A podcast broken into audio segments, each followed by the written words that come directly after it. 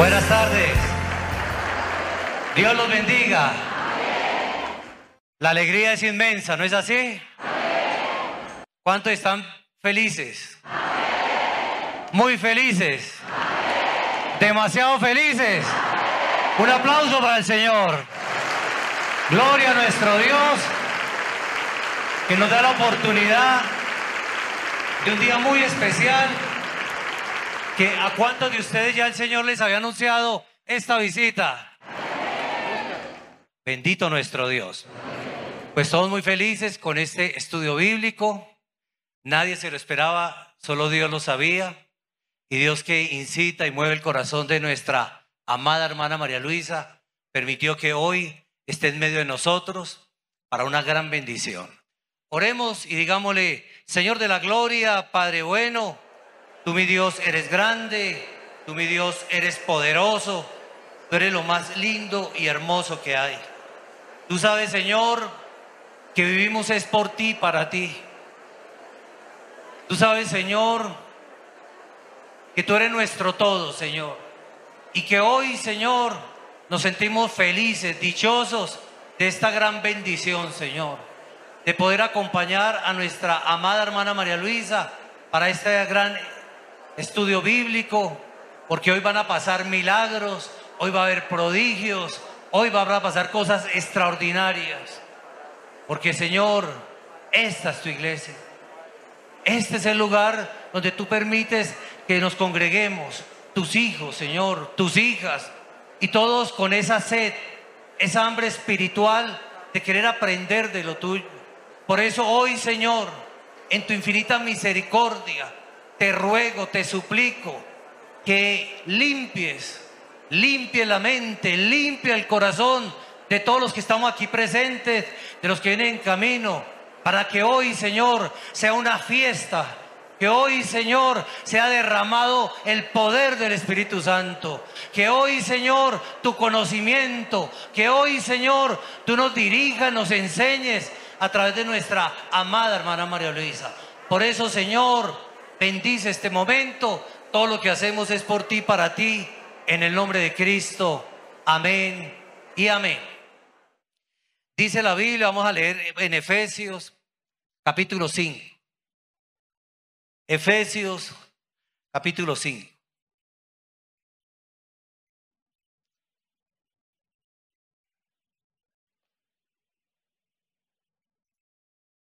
¿Ya lo encontraron? Entonces dice en Efesios capítulo 5, verso 1, dice así, sé pues imitadores de quién? Como hijos qué? ¿A quién tenemos que imitar? Para ello tenemos que leer la qué? Estar pendiente de los estudios bíblicos, de las enseñanzas, de las meditaciones. Amén, hermanos. Y dice en el verso 2, ¿qué dice?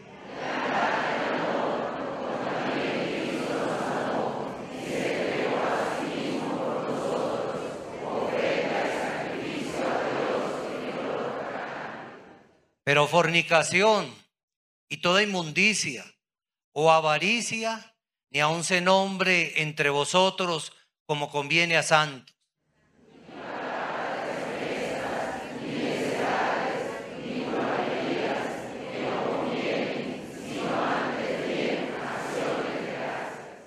Porque sabéis esto, que ningún fornicario o inmundo o avaro que es idólatra tiene herencia en dónde?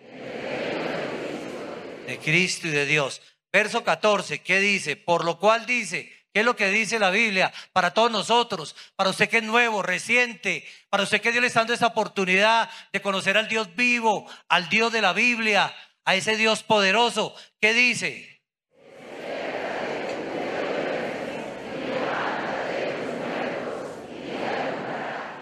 Qué bendición tan hermosa, ¿no es así, hermanos? Y en el verso 15 dice, mira, pues, con diligencia, ¿cómo andéis? No como necios, sino como quienes, como sabios. ¿Y qué toca hacer en el verso 16?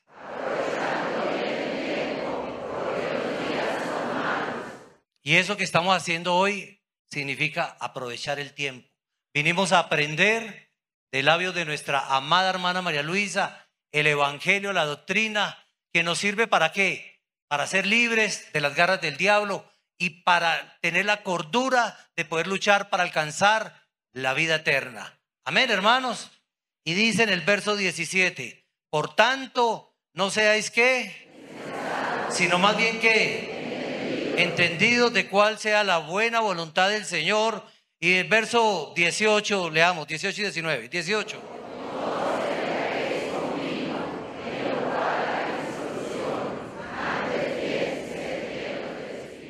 Hablando entre vosotros con salmos, con himnos y con cánticos que cantando y alabando al Señor en vuestros corazones. Bendito nuestro Dios. Bendito y alabado sea este Dios poderoso. Que dio la vida por usted y por mí y que espera tanto de nosotros. Si usted supiera cuánto Dios espera por usted, para que usted lo mire, lo quiera seguir. Por eso bien dice que Él es el camino, Él es la verdad, Él es la luz. Amén, mis hermanos. Qué lindo cuando uno verdaderamente ha entendido este camino y sabe que tenemos que vivir por Él y para Él. Qué lindo cuando uno dice, quiero ser sincero, quiero convertirme a Dios, quiero ser verdaderamente un hijo de Dios. Y eso Dios lo premia y eso Dios lo bendice. Puestos de pie, vamos a entonar un coro. Pero antes del coro yo quiero contarles algo que me enteré hace dos días en Paraguay. En Paraguay, el domingo pasado, en unas iglesias de Paraguay, llegó una señora muy inflamada. Llegó al culto del domingo. Dice que venía totalmente eh, inflamada, que era impresionante como ella entró a la iglesia. Tenían que casi cargarla porque no podía sus pies, sus brazos, todo su cuerpo. Pero cuando la hermana empezó a hablar, ella al principio pegó un grito. Y siguió la hermana enseñando y siguió enseñando. Y esta señora no hacía sino llorar y llorar. Cuando terminó el culto, dice que ya había perdido más de 30 kilos. La gloria sea para Dios. Dios la libertó. Bendito nuestro Dios. Bendito sea nuestro Dios. Y ahora llegó el momento esperado. La gran bendición. Y aquí en Fontibón y por todo el mundo, la amamos, hermana María Luisa. Bienvenida.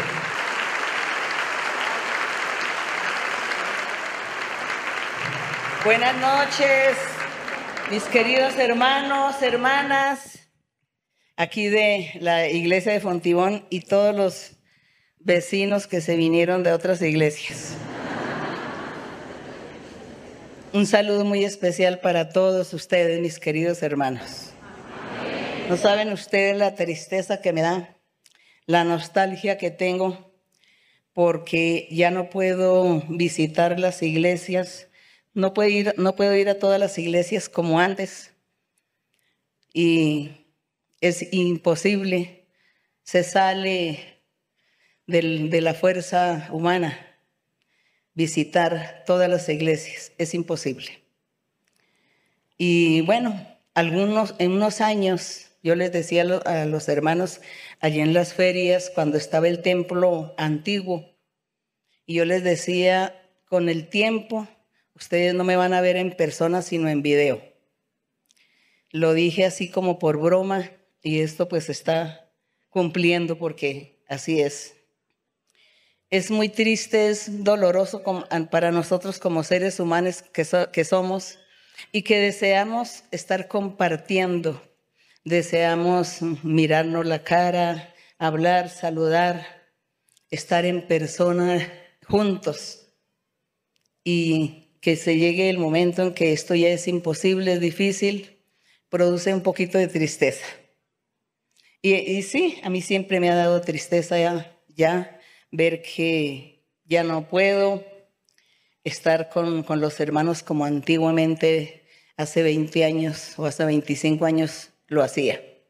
Cuando me iba por todas las iglesias, visitando iglesia por iglesia.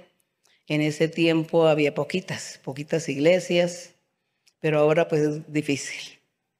Así que cuando la gente me, me envían saludos de alguna iglesia y que me esperan que los visite, pues ya, ya como que no me agrada que me hagan esa invitación, porque digo imposible. Eso es imposible. Pero bueno, hermanos, nosotros, Dios nos une a través de su espíritu. Dios nos une a través de su doctrina. Pueden sentarse.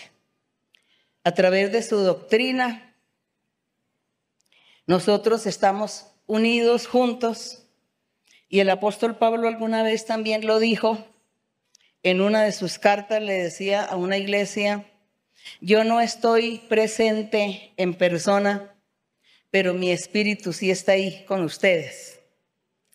Así que pues yo también les digo lo mismo, hermanos que aunque yo no pueda visitarlos o estar con ustedes en persona, sepan que en mis pensamientos y en mi corazón están todos ustedes. Y que siempre estoy pensando y siempre, gracias, siempre estoy pensando en todas las iglesias. Mis pensamientos son desde Alaska hasta la Patagonia y todo Canadá, Estados Unidos, Europa y los continentes africanos, asiático, el europeo, donde, y las islas donde están las iglesias. Esos son mis pensamientos todos los días. Pensando y creo que si yo pienso en todos, es, es el Señor el que está pensando. Es el Señor el que está poniendo su mirada en toda la gente y en todos los grupos, en los diferentes lugares del mundo. Y Dios tiene allí su mirada y su corazón también. Eso es lo único que me consuela. Bien, hermanos, también, también les cuento que, que ya va a salir el CD número 11 y 12. Y, y también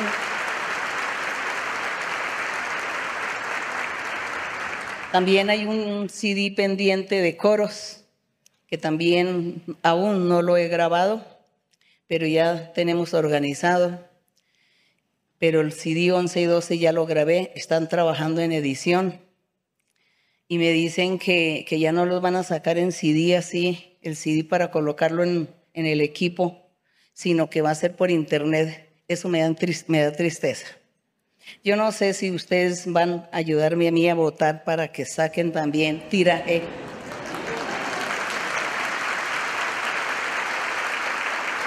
Para que saquen el tiraje de CDs, porque yo sé que hay muchas personas, sobre todo la gente mayor, la gente adulta, adultos así como yo, que tenemos nuestros equipos de la antigüedad y, colocamos los CDs. Yo pongo mis CDs, entonces yo pongo los CDs para escuchar los himnos, los coros, porque me encanta escuchar los himnos y los coros.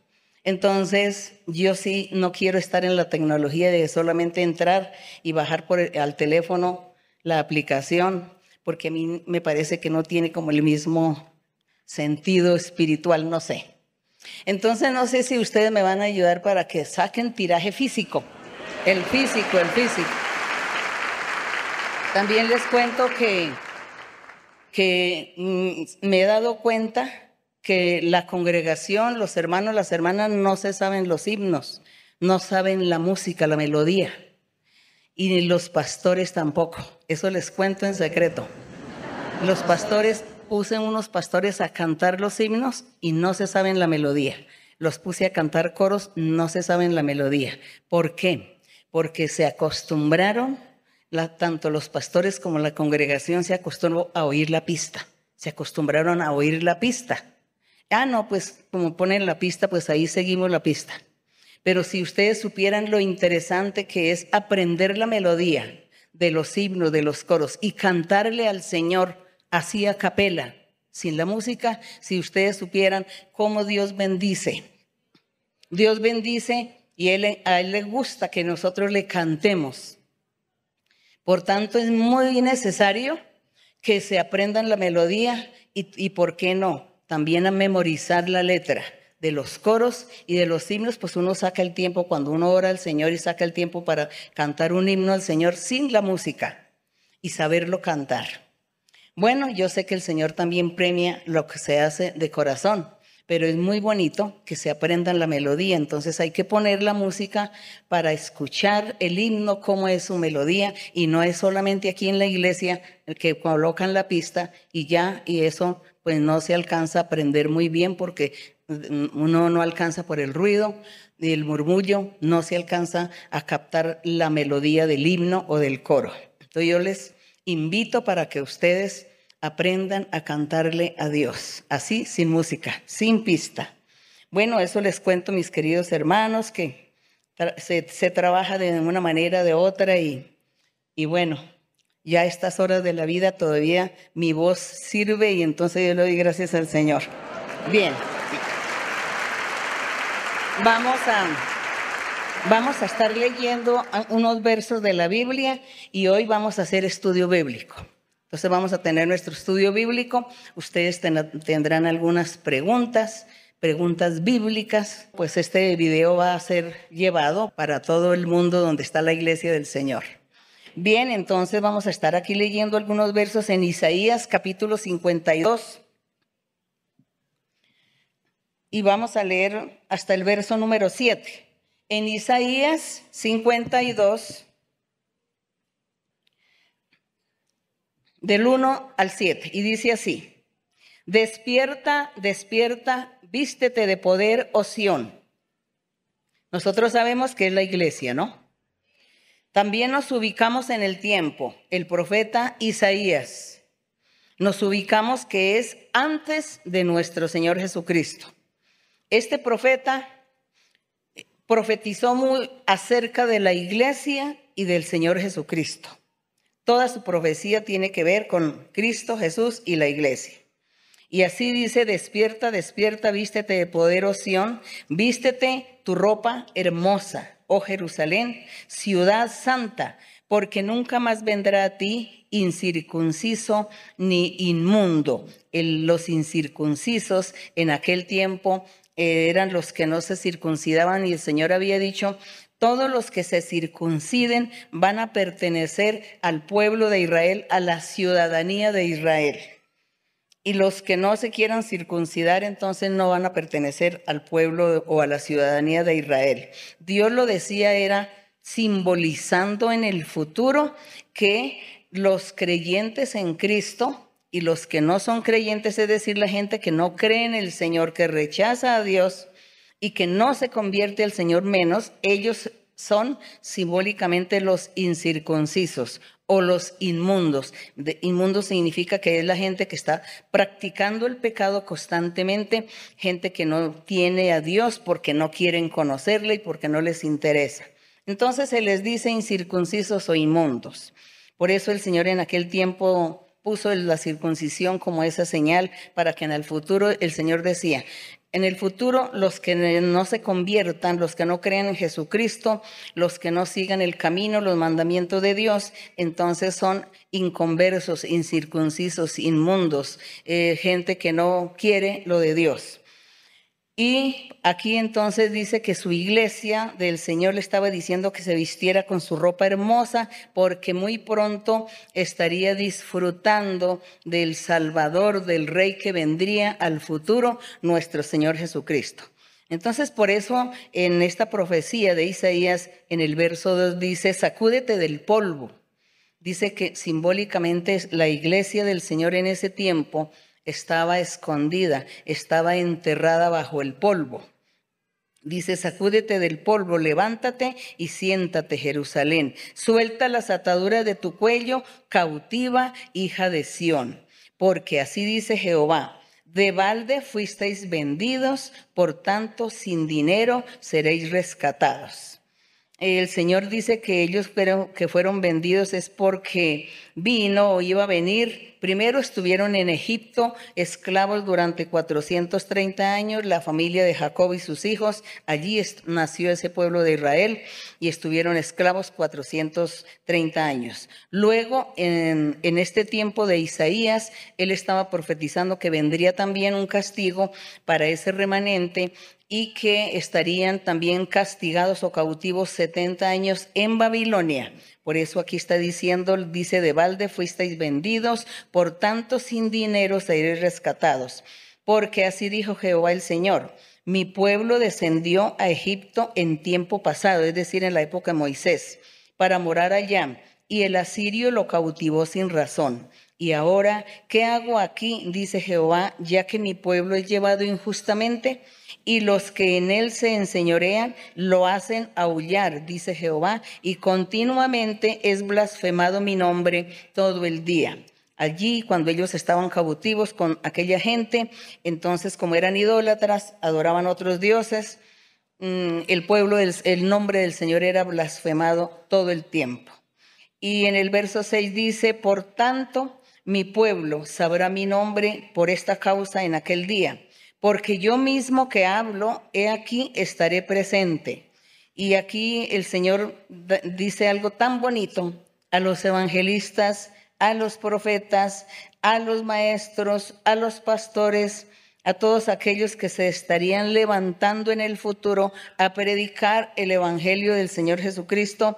En el verso 7 dice el Señor sobre esas personas, dice, cuán hermosos son sobre los montes los pies del que trae alegres nuevas, del que anuncia la paz, del que trae nuevas del bien y del que publica salvación, del que dice adiós a Sión, tu Dios reina, gloria al Señor. Lo hizo, se cumplió esta profecía en el Señor Jesucristo y luego sus apóstoles y luego el resto de gente que el Señor ha puesto en la congregación para evangelizar, para hablar de su palabra, para que el nombre del Señor sea conocido por el mundo, por muchos lugares. Qué hermosa es la palabra de nuestro Dios. Y el Señor dice, cuán hermosos son los pies de aquellos que van a predicar. ¿Por qué decía que los pies, el Señor no dijo cuán hermosa es la boca del que habla el Evangelio, no? Los pies, porque con tanto esfuerzo tiene que la persona ir al lugar, trasladarse, moverse, movilizarse y estar del sitio al otro para predicar o pregonar la palabra del Señor. Entonces, le damos gracias a nuestro Dios porque nosotros todos aquí yo creo que estamos incluidos en esta promesa maravillosa. De una u otra forma el Señor nos usa para evangelizar, para que la gente conozca la palabra del Señor, ¿verdad? Entonces, gracias le damos a nuestro Dios por ello. Y así, sin más, sin tanta demora, vamos a iniciar aquí las, el estudio bíblico, las preguntas por allí. Bueno, vamos a empezar ahora sí. Hermana María Luisa, buenas noches. Dios la bendiga. Estamos muy contentos, muy felices, los hermanos de Fontibón, de recibirla. Le cuento, hermana, que así como usted nos decía a su momento, que para usted es muy difícil visitar las iglesias físicamente, eh, recientemente Dios lo prometía de una manera muy insistente. Los hermanos se acercaban y nos decían, la hermana, Dios me dice que la hermana va a venir pronto. Y nosotros decíamos, bueno, la hermana dice que ya le queda muy difícil, pero esperemos en las promesas de Dios.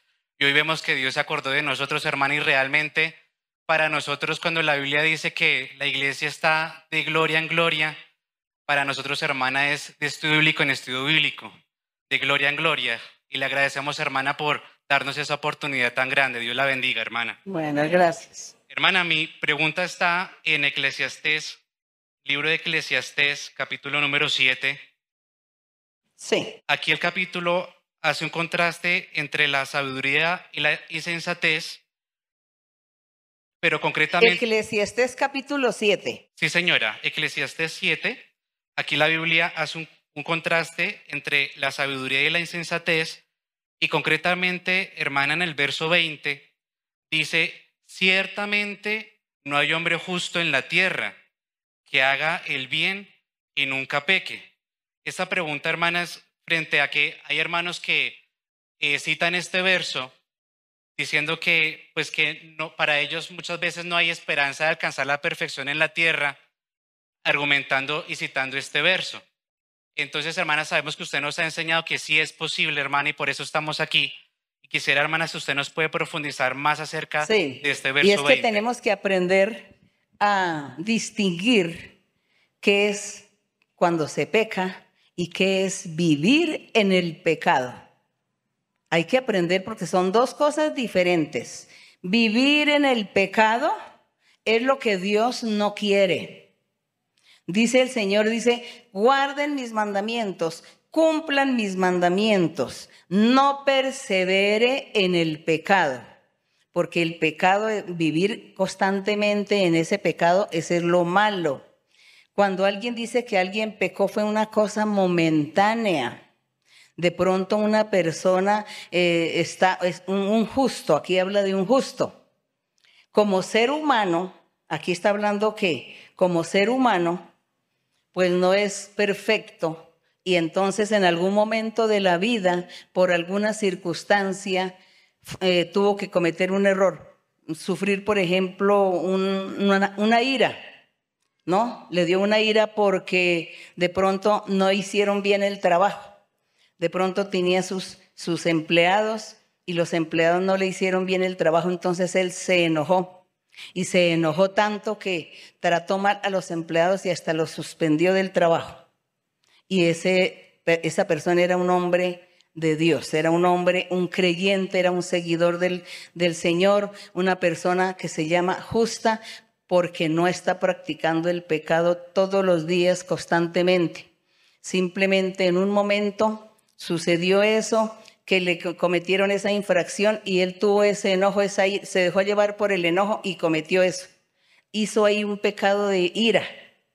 Es eso. Pero eso no es que está todo el momento llenándose de la ira y todos los días con la ira y haciendo las cosas, no, sino fue momentáneamente.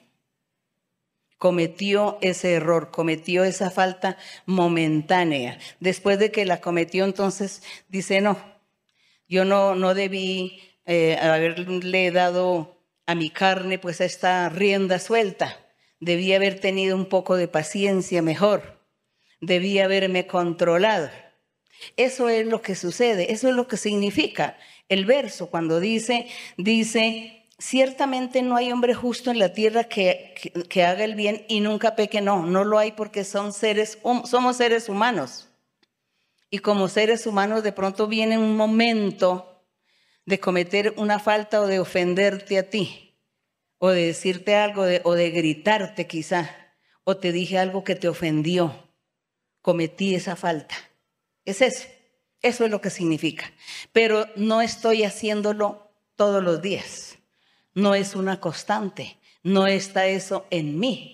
Fue algo que me sucedió porque quizá el diablo vino y me puso esa trampa y me hizo caer en un error algo momentáneamente. Entonces, cuando alguien, uno dice que una persona vive en pecado es todos los días una persona que está viviendo un, un, adulterio, que está viviendo una embriaguez, que está robando, ¿no? Hurtando.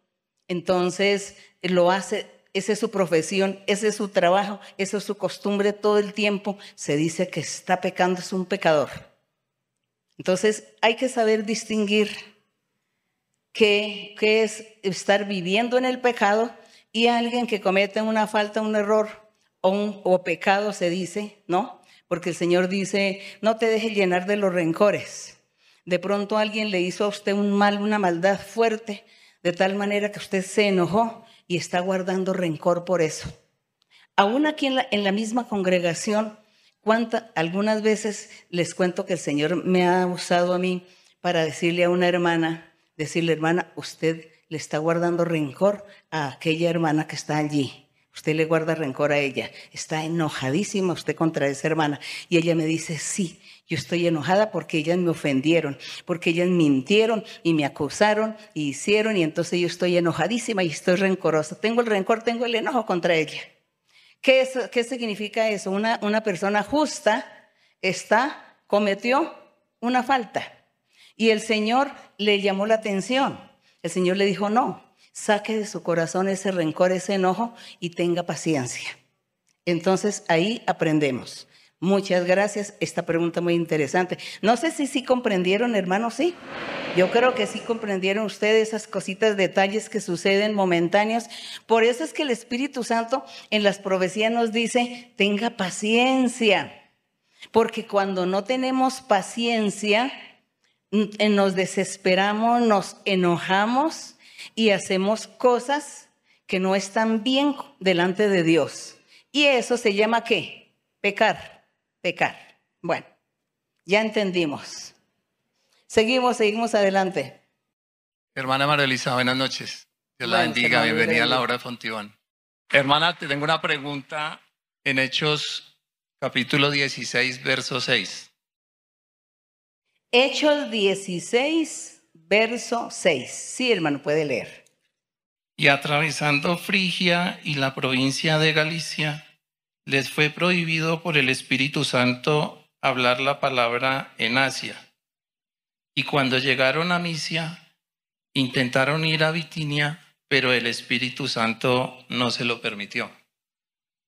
Hermana, en, los libros de los de, de los de San Mateo, los evangelios, el Señor Jesucristo mandaba a sus discípulos a predicar a diferentes lugares y les dijo que donde no les oyeren y no les recibieren, que salieran y sacudieran aún el polvo de su calzado. ¿De qué depende, es la pregunta, de qué depende que el Espíritu Santo diera la prohibición de predicar en Asia? ¿El Señor estaba probando la obediencia de ellos o el Señor les estaba guardando la vida? Y para hoy en día, ¿el Señor puede darnos también esta orden? es probable que hoy en día también el Señor dé la orden. Lo que Él hizo en ese tiempo, no lo sabemos. ¿Qué fue lo que sucedió? Puede ser que eh, quería guardarles la vida, puede ser que esas personas no merecían que se les predicara la palabra del Señor, puede ser que yo ya tuviesen alguna maldición. Recordemos que también en la antigüedad hubo maldiciones para muchas tribus. Entonces, diría, el Señor de pronto vio que ellos ya estaban cortados de, Dios, de la presencia de Dios, y por lo tanto, pues se perdería el tiempo predicar. Bueno, muchas razones, ¿no? Hubo muchas razones para que el Señor les prohibiera, también probándolos a ellos si iban a obedecer o no. Bueno, tantas cosas pudieron pasar, esas son especulaciones nuestras. Que si hoy, hoy el Señor hace eso, pues con los profetas, y ya sabemos que los profetas o las profetizas es muy diferente a los que tienen el don de la profecía, ¿no? Siempre les recalco para que aprendamos, para que nosotros sepamos a qué atenernos. Los que tienen el don de la profecía, hermanos o hermanas que tengan el don de la profecía, es muy diferente a un profeta o una profetisa. Entonces, el profeta o la profetisa como que Dios lo usa, digamos, como que más, no, el profeta es así como estilo Isaías, Jeremías, todos ellos que Dios les daba la revelación y ellos se iban y hablaban con la gente. Y Dios dice, Dios muestra esto, que usted esto, que usted aquello, ¿qué tal? No necesitan imponer manos, sino simplemente hablan y ya Dios les está ahí revelando todo. Eso es lo que hace Dios con el profeta o con la profetisa. Así que si el Señor hoy llega a hacer algo aquí similar, similar, pues lo, puede hacer. Yo tengo testimonios, pero yo no puedo contar los testimonios a veces a la iglesia porque hay mucha gente débil en la fe, en el conocimiento, que no van a entender y después usan eso para profetizarlo a la gente. Entonces yo por eso prefiero ocultar. Pero hermano, si usted pregunta que si Dios hoy hace estas cosas, las hace. Y a mí Dios me ha usado muchas cosas así, similares, y lo he hecho. Dios me ha dicho muchas cosas y he visto una realidad, el cumplimiento, la orden de Dios, y he visto que ha sido todo realmente cierto, verídico. Entonces Dios lo hace. Y recordemos también, hermanos, en Efesios 4:11, como les decía el otro día, que el Señor en la iglesia, en cada congregación, tiene que poner, yo sé que Él ha puesto profetas, evangelistas, maestros, apóstoles, que todavía no están haciendo la función como debe ser, pero ya están trabajando, ya están iniciando a trabajar. Entonces a ellos Dios los usa de esta manera como usó a los apóstoles en la época primitiva.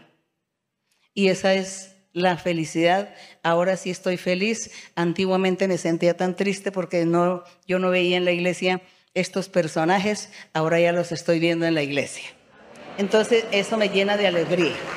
Y eso hace que nosotros debemos afirmarnos y convencernos una vez más que esta obra, esta iglesia o esta congregación es del Señor. Es Dios quien está dirigiendo esta congregación. Es el Espíritu Santo. Eso es lo que a mí me anima porque estoy viendo el cumplimiento de la Biblia y el cumplimiento de las promesas del Señor desde hace más de 50 años. Bien, bien hermano. ¿Terminó su pregunta hermano? Bien, seguimos. Buenas tardes, hermana María Luisa. Qué felicidad tenerla en Colombia y en esta obra tan hermosa. Hermana, yo tengo una pregunta en San Mateo, si usted me permite. Sí, hermana, en Mateo Mateo 13, eh, sabemos que este capítulo nos habla de las parábolas, pero mi pregunta está en el versículo 51 y 52.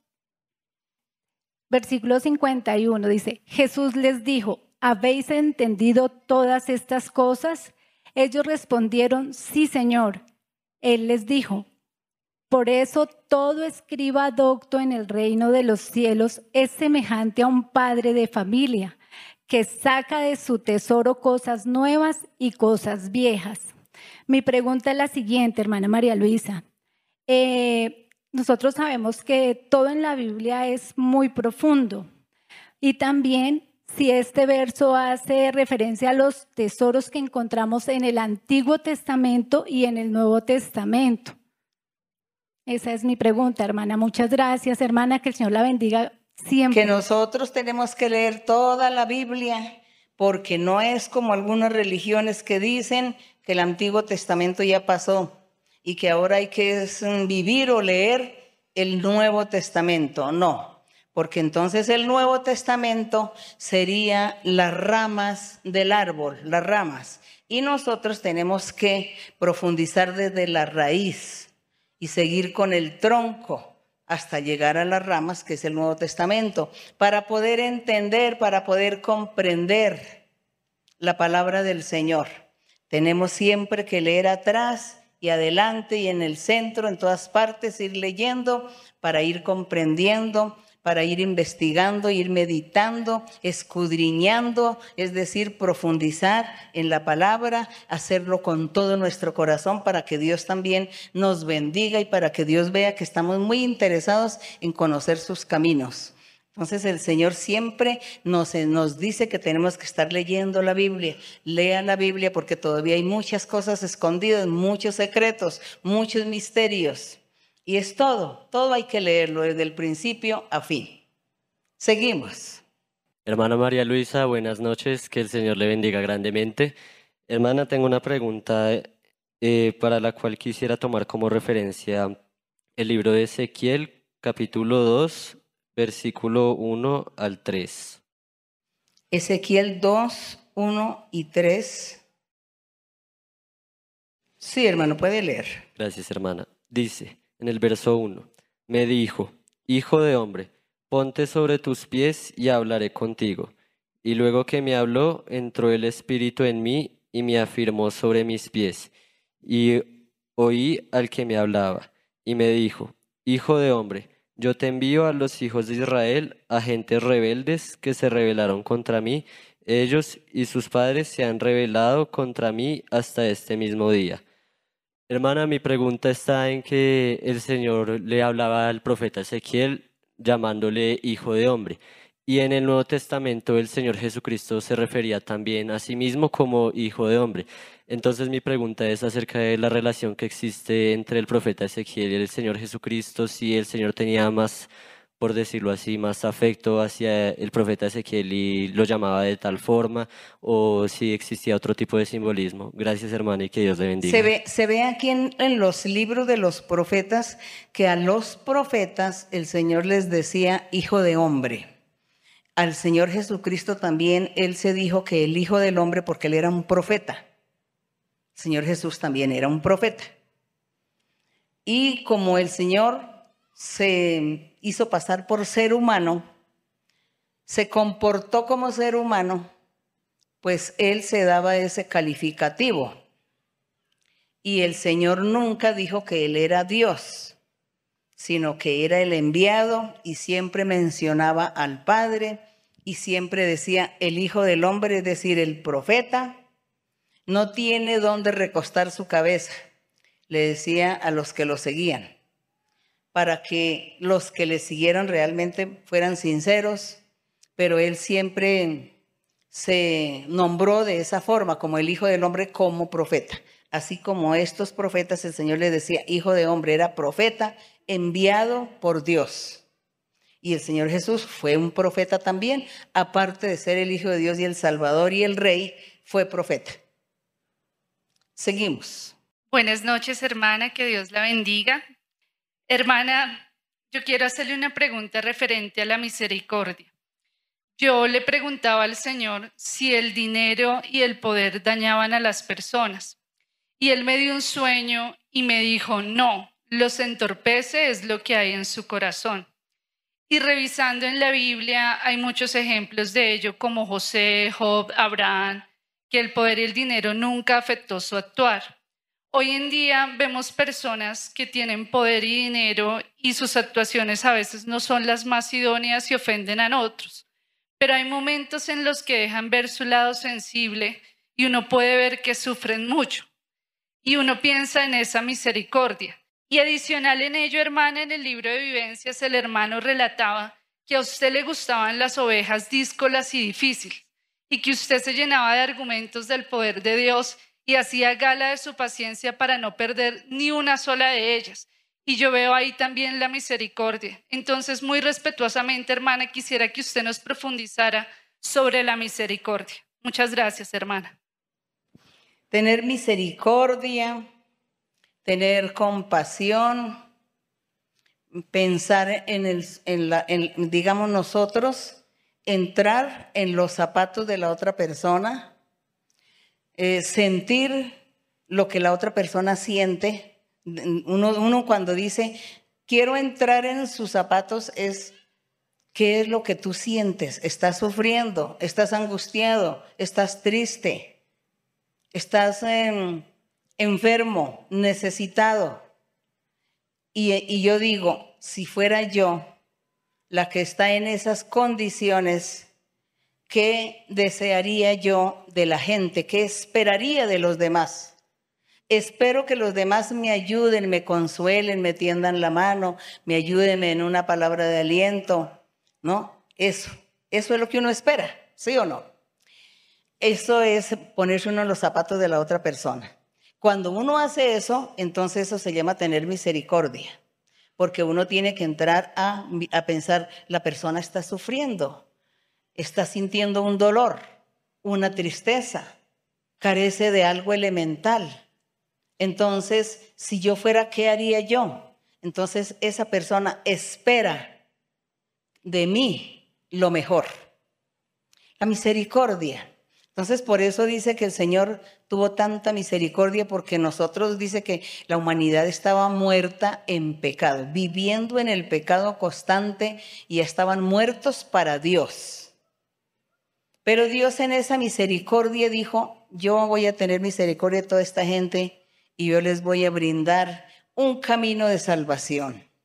Les voy a enviar al Mesías para que Él los salve, para que Él los cuide, los vigile, los proteja, los pastoree, para que les dé la felicidad. Y eso que hizo Dios es un ejemplo para que nosotros también lo hagamos los unos por los otros. Entonces, la misericordia es eso, tener esa compasión y sentir el dolor del otro. Y si el otro sufre, entonces yo también tengo que sufrir por el dolor de él. Y si él está feliz, entonces yo también soy feliz con su felicidad. Entonces me pongo feliz porque usted es feliz. Me pongo alegre, pero estoy triste si usted está triste. Porque, porque está triste por esto, por aquello. Yo también. Entonces le voy a pedir a Dios que tenga misericordia y lo ayude, porque eso me entristece. Esa es, esa es la misericordia, hermano. Entonces nosotros, como cada día estamos mm, mirando de qué forma agradamos a nuestro Dios, pues nosotros estamos atentos en todas estas cosas. En el amor, en la misericordia, en la paciencia, la benignidad, la tolerancia, el respeto a la gente, porque aquí gente, cada persona es un mundo diferente.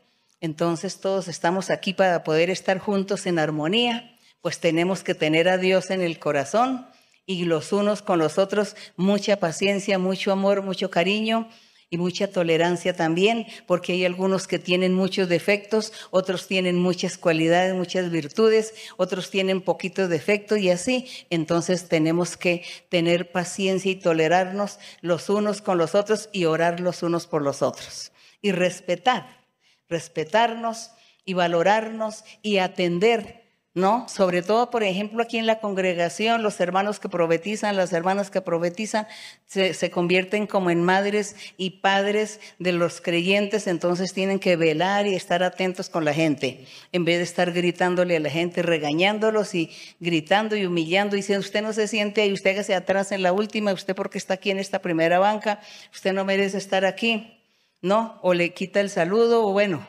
eh, o le ofende. No, falto de misericordia es. La misericordia ahí es que hablar, atender, una sonrisa, una palabra con educación. Es que aquí eh, vamos a dejar esta banca para que se sienten otras personas. Es que aquí es para los, los recientes. Es que aquí es para las personas por primera vez. Bueno, entonces no es que los niños juegan, gritan, entonces es mejor que estén en la parte de atrás. Pero todo con mucha paciencia, con buenas palabras, con mucha educación y con cariño. Todo eso encierra misericordia. Bueno, seguimos. Seguimos adelante, sí. Sí, hermano. Hermana María Luisa, muy buenas noches, bienvenida. Tengo una pregunta y para ello voy a citar tres citas bíblicas. Está em, en Salmo 14, 3 eh, usted siempre nos ha enseñado mucho este salmo, hermana, donde en profecía en el rey David, Dios nos dice, todos se desviaron, aún se han corrompido, no hay quien haga lo bueno, no hay ni siquiera uno. Eh, usted nos ha enseñado a través de la Biblia que en la antigüedad del perfecto, como el rey David, porque no era idólatra.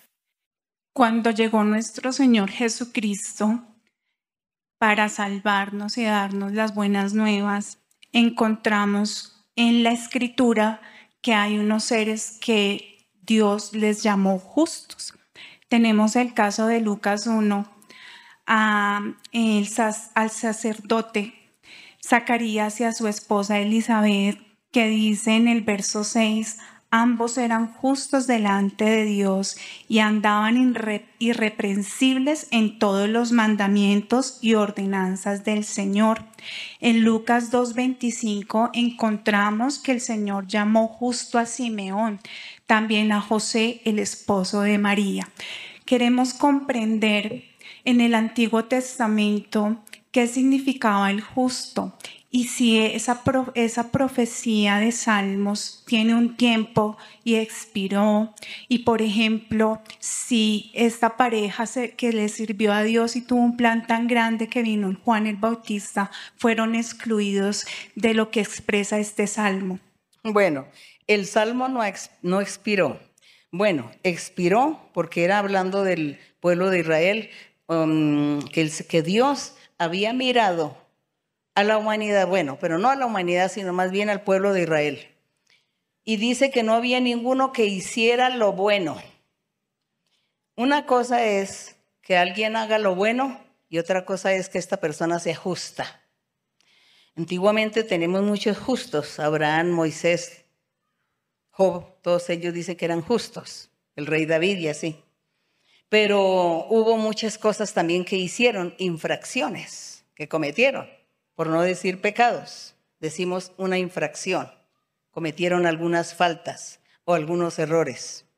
Entonces son dos cosas diferentes. Cuando en lo que usted lee de Mateo, que dice que estaba este sacerdote, que él era justo y estaba esperando en Dios. Él era un hombre justo porque él amó a Dios, en su corazón estaba Dios y estaba esperando que Dios enviara el Salvador, el Rey perfecto que habían ofrecido, habían prometido a través de los profetas antiguos. Y él leía las escrituras, ese sacerdote, y él sabía que Dios iba a enviar a un rey, a un personaje para salvar. Entonces él esperaba en Dios, confiaba en el Señor. Pero cuando se dice que no había alguien que hiciera lo bueno es porque nadie estaba cumpliendo con toda la ley de Moisés. No estaban cumpliendo con todo lo que Moisés había dicho que había que hacer. No lo estaban haciendo aún los mismos justos. Pero no porque él se justo no lo quisiera hacer, sino porque no se lo permitían, porque los prohibían, porque los tenían de esclavos. Recordemos que ellos eran esclavos del rey, del, del imperio romano, que eran gente incircuncisa, pagana, y ellos eran los que gobernaban a los israelitas, a los judíos. Entonces los tenían ahí como prisioneros, también como esclavos en cierta manera, pero estaban los justos ahí escondiditos en su casa, esperando la misericordia de Dios la bendición de Dios, pero ellos no podían cumplir, no podían hacer la ley de Moisés. Estaban infringiendo también la ley de Moisés. ¿Ve? Era eso. Dice, todos se desviaron. Dice, Dios miró desde los cielos sobre los hijos de los hombres para ver si había algún entendido que buscara a Dios. Dice, todos se desviaron, aún se han corrompido, no hay quien haga lo bueno, no hay ni, ni uno. Pero entonces Dios también tenía su, su remanente. Y ese remanente era el grupo que confiaban y esperaban en Dios, aunque no estaban cumpliendo con todos los mandamientos. Es eso. Pero ellos, en su corazón estaba ahí Dios. Entonces, eso, es lo que, eso fue lo que aconteció para ese tiempo, que aparentemente uno dice, es contradictorio porque dice que son justos y después el Señor dice que no había ni uno que hiciera lo bueno. Entonces, eso fue lo que aconteció, es que les prohibían y no los dejaban hacer las cosas que había que hacer para Dios, para agradar a Dios. Pero no porque no les hubiera sobrado la voluntad, sino porque no lo podían hacer. Eso es la diferencia entonces entre ese, ese hombre justo que habla Mateo, que el Señor le dio, le dio la oportunidad de ver al Señor, de ver a Juan. Él no fue el papá de Juan, creo que era el, el, de Juan el Bautista. Eso. Bueno, seguimos, seguimos. Y hermana, se ve que usted lee Biblia, siga adelante porque el Señor le va a dar muchos dones espirituales. Sí. Seguimos. Buenas noches, hermana María Luisa. Tengo una pregunta en la Biblia, hermana, en, en el libro de Segunda Reyes 3.15. Dice, Segunda Reyes 3:15, mas ahora traedme un tañedor. Y mientras el tañedor tocaba, la mano de Jehová vino sobre Eliseo. En Primera de Crónicas 25:1 dice, Asimismo David y los jefes del ejército apartaron para el ministerio a los hijos de Asaf, de Emán y de Jedutún, que, para que profetizasen con arpas, salterios y címbalos. Mi pregunta es, hermana, por favor nos puede enseñar, pareciera que para profetizar los profetas de la antigüedad hacían uso de los instrumentos de música. Si por favor nos puede hablar sobre esto y si hoy día se pudiera esto dar en algún profeta de Dios y qué relación tienen los instrumentos de música con los profetas o la profecía. Bueno, no todas las veces, no. No es que en ese tiempo para que los profetas fueran a dar una profecía tenían, necesitaban instrumento de música, no. Simplemente que esto fueron algunos momentos, algunas oportunidades, simplemente porque el, profeta caprichosamente quiso, por causa que aquí estaba él, al frente de un, de un rey. Eliseo estaba por aquí en el, dice que el rey de Israel estaba con el rey de Israel y esa gente pues los trataban tan mal, los humillaban y él pues tampoco no iba a ponerse a profetizar así tan sencillo, ¿no? De, de decir, no, yo le voy a profetizar así de fácil, no. Algo que les cueste. Entonces dice, bueno, tráigame un músico. Eso para traer un músico pues se necesita tiempo, ¿no? No era que estaba ahí detrás de la puerta el músico esperando. Entonces simplemente era también como para hacerle ver al rey que él no era que, tuviera, que, tuviera que ponerse a humillar tampoco a la gente así porque sí y a humillar a un profeta. Entonces él quiso, tráigame el, tañedor. Él hubiera le hubiera podido dar la profecía sin la música, pero él le dijo, tráigamelo. Entonces lo hizo, pero era para hacer que él hiciera un trabajo. También en el caso, por ejemplo, de Saúl también, cuando David dice que él tocaba el arpa y, y, habían espíritus malos que perturbaban al rey Saúl. Y que David tocaba con un arpa y los espíritus se iban. Entonces, bueno, eso todo eso era voluntad de Dios, que Dios quería que él tuviera un poco de paz, de tranquilidad al escuchar la música.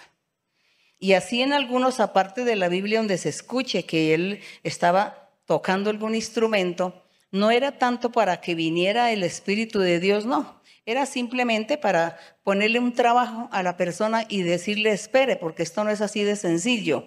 Así como cuando Naamán el sirio, que dice que le salió una lepra y que él mandó un siervo donde el profeta Eliseo, cuando le dijo que estaba leproso, este personaje estaba leproso, y dijo, tráigamelo para que él ore por mí y se me quite la lepra.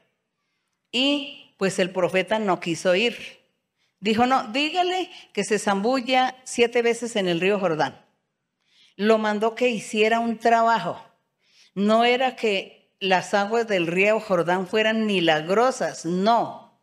Simplemente que el rey dijo, este profeta dijo, como el rey ha sido tan, ese personaje ha sido tan rebelde, tan necio, no conocen de Dios, pues que, haga un trabajo, porque así de sencillo no es que Dios le va a hacer el milagro. Se lo puede hacer, pero pues lo voy a poner a trabajar. Vaya y se zambulla siete veces en el río.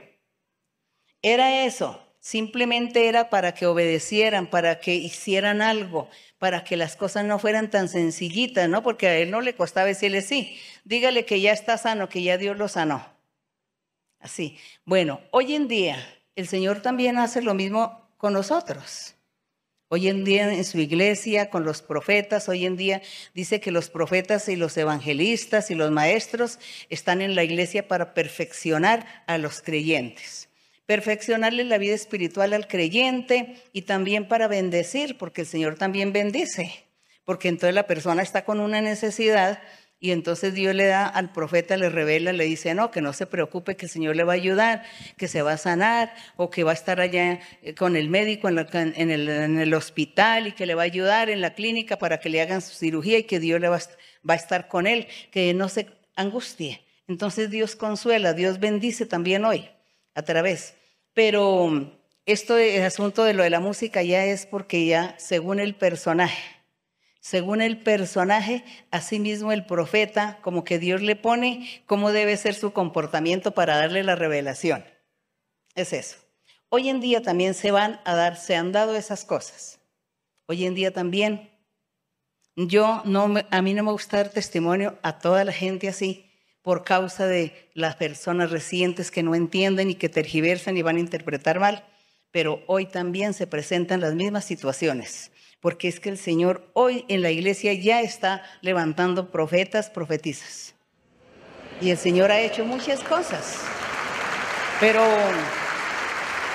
nosotros no hacemos público, esto no lo vamos a hacer público porque se prestaría después para, para malos entendidos, para tergiversar, hasta para idolatrías también se, se presentaría. Ah, bueno, para muchas cosas. Entonces es mejor el que reciba el beneficio lo descubrirá. Simplemente el que recibe el beneficio descubre y ya. Y además como nosotros no queremos protagonismos, no queremos nada de eso, sino es trabajar y servir al Señor. Es eso. Pero hoy también. Así que nosotros no vamos a envidiar a los profetas de la antigüedad porque hoy nuestro Dios también está haciendo maravillas en su iglesia. Sí, bueno, seguimos. Hello, good evening, uh, brother and sister, and may the Lord bless you. Buenos hermanos, el Señor les bendiga. I have a question. It's personal. It's not out of the Bible. Uh, Tengo una personal, no es de la Biblia. actually, I'm from Bangladesh, but I have my original religion is Buddhist. Yo soy de Bangladesh. Mi religión con la que nací es budista, But since 2018, I come uh, Colombia and I follow the Christian. pero desde el 2018 yo vine a Colombia y me he convertido en un seguidor del Señor. Soy ahora cristiano. So uh, and my question is, thank you. So my question is, uh, I I read the Bible and brother from the church also teach me about the idolatry. So Yo ahora leo la Biblia y vengo a la iglesia y aquí los hermanos, el hermano me ha enseñado acerca de la idolatría y de los ídolos. So I want to be make sure confirm about the uh, idolatry because my country right now is my brother and sister that was focused the idolatry. Entonces, es acerca de la idolatría porque mi familia, ellos son budistas y ellos siguen estos ídolos. So I want to be. I try to contact with them and I get the communication, but I was talking about the Christian church and those I follow in Colombia right now. Yo hablé con ellos y les compartí de la iglesia y les hablé que ahora yo sigo a Dios y les quise compartir un poco más de la iglesia. So my question is, I should have to keep that good relationship with them, with my family, or I have to be uh, disconnected with them. So, Y mi pregunta es, hermana, si yo debo de seguir la comunicación con ellos, mantener una buena comunicación con ellos, o más bien debo de mantener una distancia porque ellos continúan siguiendo a los ídolos. this is the, my question. Thank you so much, Sister Maria Luisa. Esta es mi pregunta. Muchas gracias, hermana María Luisa. Yo pienso que usted no debe perder la comunicación con las personas, pero sí siga este camino que ha conocido o que está conociendo, porque Dios lo va a bendecir y lo va a libertar y le va a dar un conocimiento pleno del verdadero camino que lleva a la felicidad, a la otra vida, porque sí existe otra vida, existe otro mundo espiritual después de este. Entonces Dios quiere bendecirlo y llevarlo a usted a ese sitio. Y usted no pierda la comunicación con ellos, que un día va a tener la oportunidad de enseñarles y hablarles a algunos a testificarle a algunos lo que usted está viviendo, pero no es por ahora. Espere el tiempo porque no, ha llegado el tiempo para que eso se dé. Por ahora siga adelante, siga adelante, que bendiciones le va a dar el Señor, muchas. Lo va a ubicar también en la parte física, la parte física, material, económica, también lo va a estar ubicando Dios y lo va a estar bendiciendo y le va a estar enseñando también y usted va a tener sueños donde Dios le va a mostrar muchas cosas para que aprenda. En sueños también Dios le va a enseñar. Siga adelante, lea la Biblia, lea la Biblia. Dios le bendiga. La última, ahora sí, hermano, la última. Hermana María Luisa, siento una gran felicidad y mi fe se acrecienta. Eh, he pensado y tengo una inquietud respecto a la alabanza en la, en la cuestión de alabar a Dios, el Padre Celestial, al Hijo nuestro Redentor y al Eternal Consolador. Dice en la doxología, el primer himno de ese maravilloso himnario. A todos ellos unidos, alabad.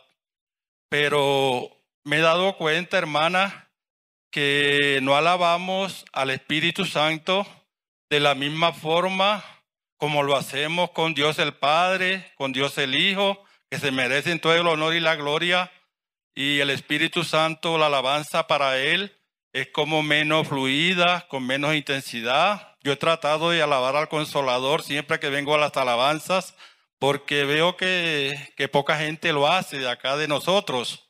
Entonces tengo esa inquietud, ¿por qué se alaba al Espíritu Santo con en menor grado, con menor intensidad? Hermano, nosotros alabamos a Dios porque Dios es uno. Dios Padre, Dios Hijo y Dios Espíritu Santo. Entonces alabamos a nuestro Dios.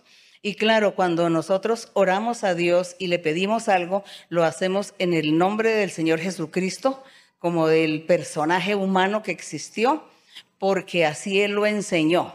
Él le dijo, todo lo que pidieres al Padre en mi nombre, yo lo haré. Entonces solamente obedecemos y le pedimos a Dios peticiones, necesidades, anhelos en el nombre del Señor Jesucristo. Pero cuando estamos alabando, alabamos a nuestro Dios, a nuestro Padre, al Rey, al Santo, al Justo, y ahí en eso están los tres, ahí. Sí. No necesitamos decir, Espíritu Santo, te alabo. No, no, no, no necesitamos. Solamente, Señor, tú eres el creador, tú nos hiciste con tu mano, tú eres el justo, tú eres el buen pastor, nuestro divino maestro, nuestro rey. Eso. Y ahí están, los tres están ahí, en la alabanza.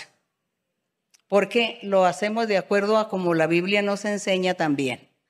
Bien, hermano, sí. El hermano, sí. Hola María Luisa, muy buenas noches. Dios la respalde, la bendiga. Hermana María Luisa, mi pregunta está en Hebreos 12. Los versículos 6 y 7, hermana, pero le pido Eh, Hebreos 12, verso qué? 6 y 7. Sí. Estando escudriñando, hermana, en el amor del Señor encontré esos dos versos. Porque cuando Dios dice que cuando Dios nos ama, Él nos disciplina, porque Él nos ve a cada uno de nosotros como personas importantes para Él. Hermana, yo hace mucho tiempo llegué a la iglesia. Dios me permitió experiencias muy bonitas con usted. Él me enseñó en sueños quién era usted para Él. Me permitió experiencias muy hermosas. Pero yo empecé a tomar la vida en la iglesia como venir, servirle al Señor, ya. Y tenía una ceguera espiritual, hermana, donde yo cometía muchos errores. Y Dios, como usted dijo, hay que pedirle al Señor que su mano no se ponga sobre nosotros el castigo de Dios, hermana. Y no me avergüenza decirla, decirlo, hermana. Dios me castigó y lo perdí todo. Lo que dice yo, hermana, lo que dice en el 7, dice, si soportáis la disciplina, Dios os trata como a hijos. Hermana, todo corazón, y Dios lo sabe, nunca pensé en retirarme de la iglesia. Porque le dije, Señor, un día tú me recogiste de un lugar muy oscuro. Puedo pasar situaciones difíciles, Señor. Diga o no se diga, Señor, tú sabes lo que es mi corazón. Porque Dios a través de usted, hermana, enseña que Él es un Dios de oportunidades. Y Él en en una profecía me decía, y no me pidas más perdón porque yo te he perdonado. Y Él fue quien me perdonó, porque Él sabía las faltas que yo cometí. Hermana, esta pregunta va respecto a las personas que le sirven al Señor dentro de la iglesia y cuando la- las personas saben que uno cometió un error, son los jueces, los fiscales. Conozco casos de personas que, bueno, de una u otra manera no le dieron ese lugar a Dios y decidieron fue retirarse de la iglesia e irse. Pero hay quienes son valientes y soportan. Pero usted ahorita, hermana, hablaba de la misericordia.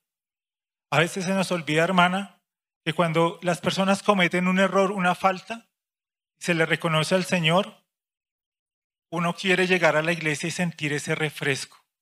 Yo sé, hermana, que Dios a través de usted nos enseña que una cualidad que usted tiene, hermana, es que usted no le da cabida a los comentarios de la gente.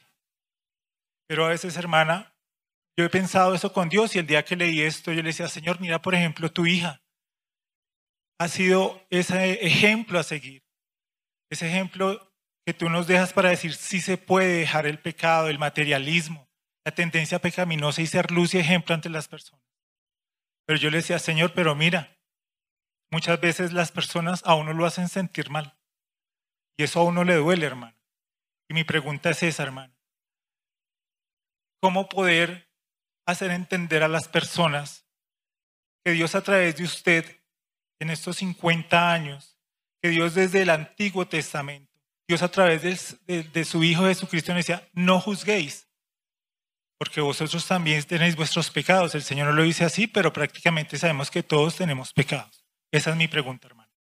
Bueno, hermano, no es tanta ni la pregunta, sino más bien que el hermano está triste y adolorido porque cometió alguna falta, algún error alguna vez y seguramente personas dentro de la congregación lo conocen, lo conocieron, supieron, se enteraron del asunto y hoy entonces todavía quieren tenerlo como en poco, mirarlo mal y me- menospreciarlo en cierta manera juzgarlo, ¿no? Entonces, mm, debemos aprender todos nosotros que, que somos seres humanos y que cometemos errores, faltas y que, bueno, el diablo es, está ahí listo para hacer caer a la gente, ¿no? El diablo siempre está listo para hacernos caer. Pero mm, no convertirnos en jueces. Nosotros no debemos convertirnos en jueces porque el único juez es Dios. Él es el único que dictamina lo que hay en el corazón de la persona.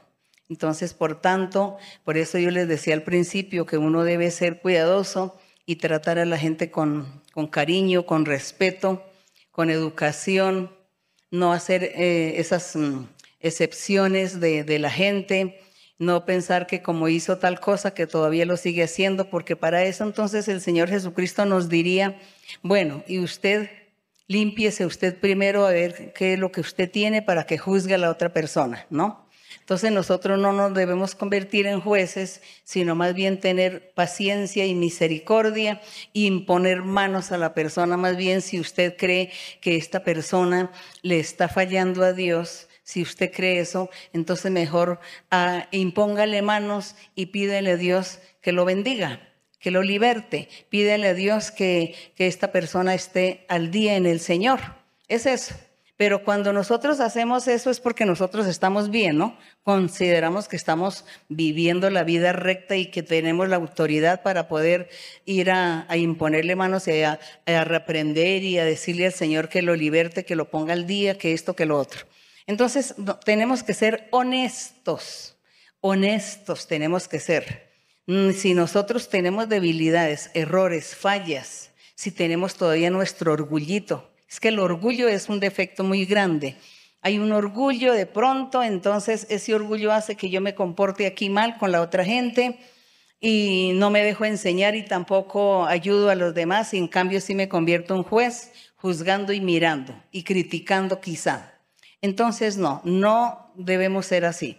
Ser honestos, ser justos, ser rectos, ser misericordiosos, ayudarle a la persona. Si la persona viene a la iglesia es porque está luchando para seguir en el camino del Señor. Peor es verlo por allá en el mundo haciendo cosas malas. Entonces, toda persona que venga aquí, uno debe recibirla con cariño porque uno dice, esta persona se está esforzando por buscar el camino de Dios. Es eso. Entonces, tener siempre cuidado y usted, hermano, ya saque de su corazón ese dolor, porque usted también se ha formado dentro de usted mismo un mundo ahí de que todos lo tildan, que lo miran, que lo critican, que no lo quieren, que no lo aman, ¿no? Que lo miran mal, que no lo determinan. No, saque eso. Saque eso de su corazón y libérese, libérese de estas cosas y no piense en eso cuando usted venga aquí, venga con el pensamiento de alabar a Dios, buscar a Dios, eh, eh, recibir lo espiritual, ¿ve? Preocúpese mucho por recibir lo espiritual y verá cómo su vida va a cambiar. Y no se angustia también usted, téngale paciencia a la gente. Téngale paciencia a los otros, porque a lo mejor si usted ve que alguien le hace una cara, ¿no? Desagradable y usted dice, me está discriminando, me está juzgando, a lo mejor usted se equivoca porque quizá esa persona tenga espíritus y son los espíritus los que se manifiestan y no la persona y en cambio usted es el que sufre el, el asunto, ¿no? La molestia en ese momento. Entonces, hermano, usted también tiene que dar de sí mismo y olvidarse de todo eso y no se ponga aquí a venir, no, pensando de que ahí voy a entrar a la iglesia y voy a mirar a ver quién me está mirando, a ver si alguien me deja sentar aquí, a ver si alguien me va a prohibir. No, hermano, usted tampoco no, se, no sea de esa forma porque usted también se preindispone. No se preindisponga. Olvídese de todo eso. bienvenido, volvió al redil, porque usted mismo dice que se había apartado. Entonces, siga adelante en la búsqueda de lo espiritual. Siga firme. Bueno, seguir, no. Ya se acabó. Vamos a orar y nos vamos a despedir. Vamos a orar y nos vamos a despedir, hermanos. Vamos a estar orando al Señor. Ya saben, hermanos, que ustedes tienen sus necesidades, sus peticiones, sus anhelos, tienen promesas también, que el Señor les ha hecho promesas y ustedes quieren que Dios les cumpla pronto esas promesas. En nuestra oración le vamos a recordar al Señor todo esto. También las enfermedades. El Señor a veces sana milagrosamente, a veces sana a través de una cirugía, a veces sana a través de ir a un hospital o que un médico lo vea. El Señor de todas maneras hace sanidades de diferentes maneras. Por el medio que sea, Confiemos en el Señor, que Él es el que está ahí con nosotros con su mano poderosa sanadora. Confiemos en el Señor, no dudemos, porque Dios no quiere que dudemos, sino que confiemos plenamente en Él. Así que vamos a orar también por las enfermedades y también si hay personas que sufren de brujerías, hechicerías hay personas que dicen, no, es que en la profecía me dijeron que me están haciendo brujería. No se preocupe. Si en la profecía le dicen que le están haciendo brujería, hechicería, usted no se angustie. Es que el Señor le está diciendo lo que le están haciendo, pero Él no permite que esa brujería haga efecto en su vida. Usted simplemente dice, Señor, guárdame. Tú me dijiste que me hacen brujería. Guárdame y protégeme y reprende todas esas brujerías y no permitas que el diablo venga contra mí porque yo te estoy siguiendo a ti y te amo y yo soy tu hijo, soy tu hija. Entonces usted no se angustie. Hay personas que se angustian porque les profetizan esto. Y las personas que profetizan que le están haciendo brujería, pues entonces reprenda después de la profecía repréndale a la, persona a la que le está profetizando. Es decir, si yo estoy profetizando y le digo a, a, esta persona, y te están haciendo brujerías y hechicerías, entonces yo, ¿qué es mi deber? Cuando termino de orar, digo, Señor, reprende las brujerías y las hechicerías que le están haciendo a esta persona. Reprende, Señor, no permitas que el diablo venga en contra de ella. ¿Sí me entendieron, hermanos? Los que profetizan hay que hacer todo el trabajo completo. No es solamente profetizarle, ay, y tú vas a sufrir un accidente y hasta luego. No, Señor, guárdalo del accidente. No permitas que haya ese accidente. Protégelo, no lo permitas. Esto es trampa del diablo, Señor. ¿Ve? Eso es lo que hay que hacer. Hay que dar la profecía, pero también hay que dar la solución y reprender y orar. Ese es el deber del profetizador o de la profetizadora. Bueno, hay que aprender también a, profetizar. Entonces los que oyen, no se preocupen, confíen en el Señor. Vamos a estar orando. Padre Santo, Padre Celestial, eterno Dios, Padre nuestro Señor Jesucristo, nuestro Dios poderoso, Dios de Abraham, de Isaac, de Jacob, Dios de Moisés, nuestro Dios que te manifestaste en la antigüedad con tus siervos los profetas Tú que diste muchas bendiciones a mucha gente. Señor, tú eres el mismo hoy. Hoy eres ese mismo Dios poderoso que nos gobiernas, que nos bendices, estás con nosotros, que nos vigilas, que nos miras desde tu trono, Señor, desde donde estás, mirándonos, Señor. Gracias, Señor, por tu misericordia. Gracias por que te humillas a mirarnos. Gracias, mi Padre Celestial. Bendito y alabado tu nombre. Poderoso eres, Señor. Glorificado seas para siempre. Santo eres, mi Señor. Las alabanzas para ti, la honra para ti, la gloria para ti, mi Señor y Dios poderoso. Rey santo, Rey justo, Rey misericordioso, clemente. Gracias te damos, te alabamos, Señor. Te damos la honra y la gloria. También, Señor, te pedimos misericordia por todas las personas que están enfermas. Mira, Señor, las diferentes enfermedades. Mira, Señor, cómo el diablo viene a castigar a probar, a poner tribulaciones en tus hijos, en tus hijas, poniendo enfermedades por envidia, porque el enemigo no quiere que ellos trabajen en tu viña, que el enemigo no quiere que ellos trabajen para ganar almas para tu reino. Y por eso pone enfermedades, Señor.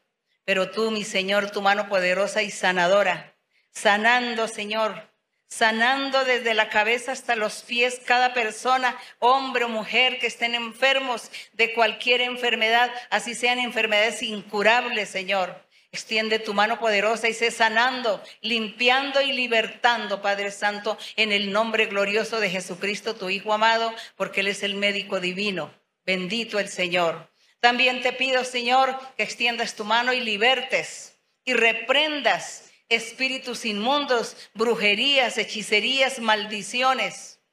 Reprende, Señor, Guarda a los tuyos, a los que te siguen, a los que confían en ti, a los que esperan en ti. Guárdalos, protégelos, Señor. Reprende al enemigo, mi Señor, y limpia a cada uno y liberta. Bendice, Señor, a los ancianos, a los niños, a la juventud, a los que vienen a la iglesia, a los jóvenes. Guárdales y protégeles de estos caminos peligrosos que hay en estos momentos, Señor con la ciencia, con la tecnología.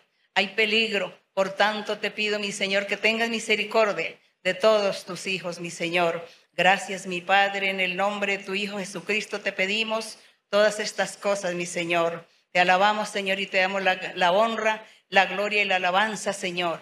Para ti sea la honra, la gloria, la alabanza por los siglos para siempre. Ayúdanos, Señor, a seguir tus caminos, a alabarte y a bendecirte, a honrarte con todo nuestro corazón y con todo nuestro ser. Toma, por favor, mi mano, Señor, contigo quiero ir, con sangre